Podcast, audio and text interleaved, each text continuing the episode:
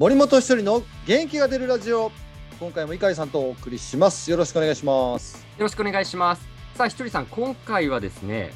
6月中旬に発表されてファイターズにやってきた2人中日からやってきた山本投手と郡司選手について伺いたいと思うんですけどはいはい。ひとりさんこれ、まあ、シーズン途中で、えーえー、トレードという形での、ね、移籍になったわけですけど7月9日のロッテ戦ではその2人が初めてバッテリーを組んで、えー、スタメン出場したということでロッテ打線相手に2回を、えー、完璧に封じたわけだったんですけれども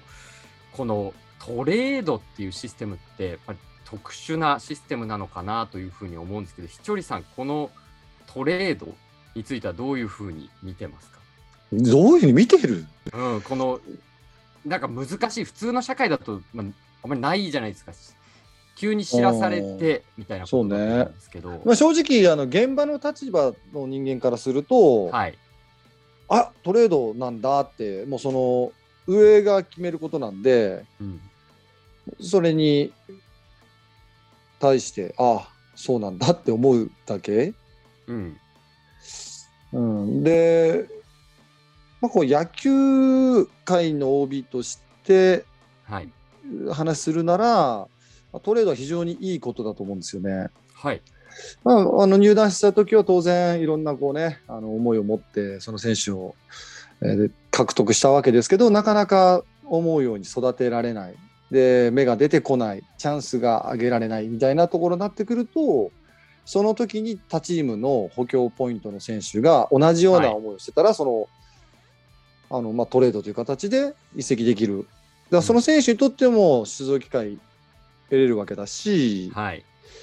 でお互いにいいことなんだと思うんですよ。まあ、選手としては、まあ、やっぱりこう長くいたチームから出なきゃいけないんで寂しい思いもあると思うけど、うん、まあ、トレードはもうあの野球選手としてはもうプラスしかないですよね。ああそうですかそういう感覚なんですね。あのとある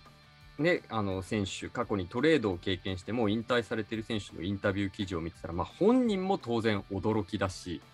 時間が経つにつれ最初は不安が増していって新しい環境に行くけどワクワク感など最初はほとんどなかったそこからだんだんチームにフィットしていってあよしやろうっていう気になっていくみたいな記事を読んだんですけど、うんうん、どうですか？そういうのひとりさん自身はトレードは経験されてないと思いますけれどもなんか実際にした選手からお話聞いたりとかっていうのはありますか？こんな状況だったんだよ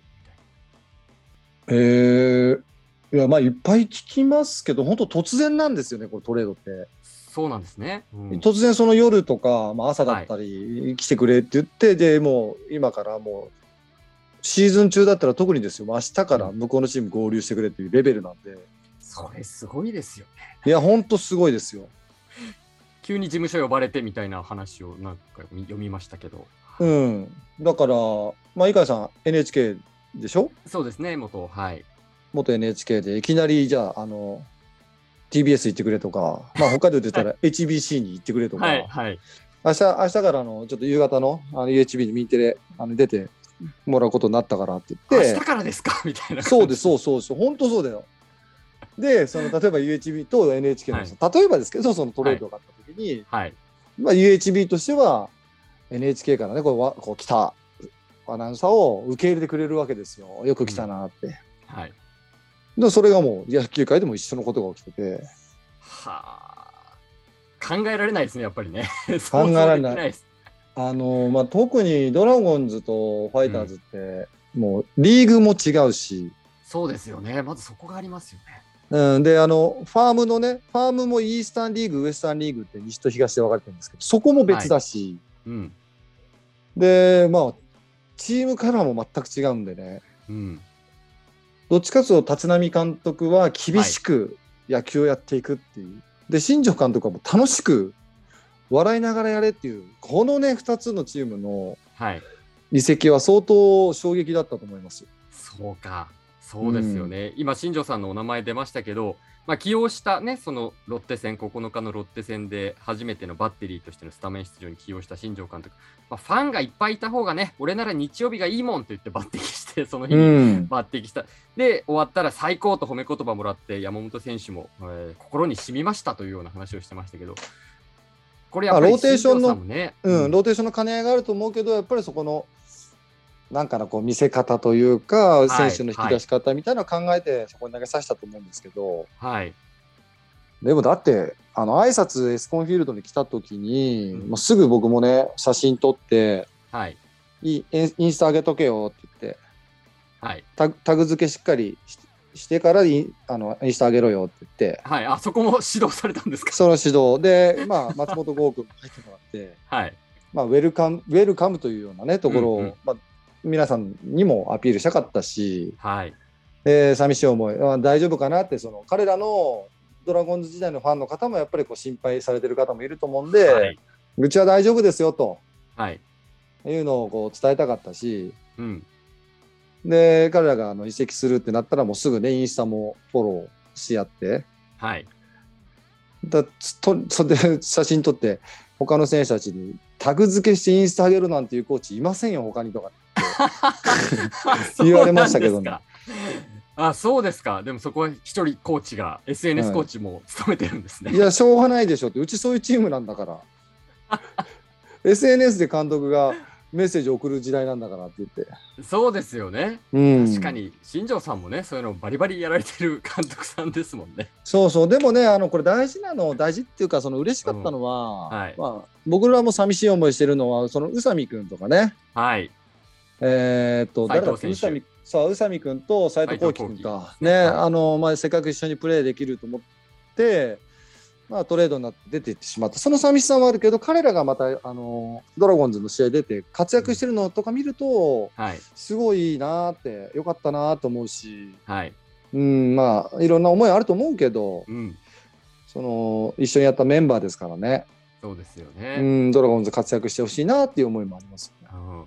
ちょっとあのもしかしたらお答えづらいしづらいかもしれないんですけど、はいはい。さっきその中日とファイターズで、まあ、チームカラーが全く違いますと。特に監督のタイプも違いますっていうお話があって、うんうん。で、まあ、ファイターズ新庄監督は楽しくっていうタイプで、えー立浪監督は厳しくっていうお話がありましたけどこれ宇佐美選手と斉藤幸輝選手はその楽しい、ね、新庄監督から立浪監督のもとに行ってここのなんかピリッとした感じみたいなのもやっぱり当然味わうことになるわけですよね。はいはいはい。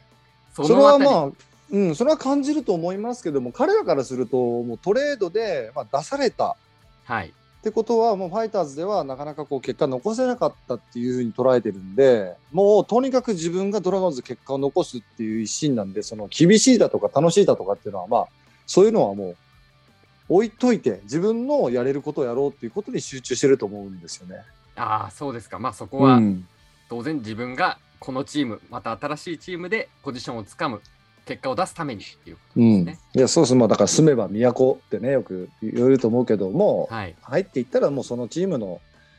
一員になっていきますから。そういうことなんですね。うんでもさっきひとりさんがおっしゃったようにそのもともといる選手たちやひとりさんも含めたコーチとかも含めてその受け入れ体制作るっていうのは本当やっぱり大事なんでしょうね。いやそうじゃないと実際の移籍に関しては。うん、選手たちトレードってね、やっぱ不安だと思うし、はい。うんまあ、うちらはこういうチームだよっていうのを彼らにメッセージを送ることが一番と溶け込みやすいかなと思いますんで、うん。うん、まあ、あの、う彼らだけじゃなくいろんなね、トレードが行われてますけど、とにかく球界が盛り上がって、あのこう移籍がマイナスなものじゃなくて、すごいプラスなものだですよっていうのを、なんか僕はここで、まあ、音声ガイダンス伝えたいですね。ああそうですか。うん、特に今シーズンはファイターズ新しく加入した選手たちが要所要所でねあの活躍を見せて非常にチームに刺激を与えているっていう話この番組の中でもねこれまでにもしてらっしゃいますけどやっぱりそういう2人にこの山本選手それから郡司選手もなっていく可能性は大いにあるわけですよね。そうですね、だからもうチームの顔としてね、活躍するぐらいの選手になってほしいと僕は思います。期待したいですね。はい、ということで今回はトレード、まあ、移籍についてお話ししました。碇さんありがとうございました。ありがとうございました。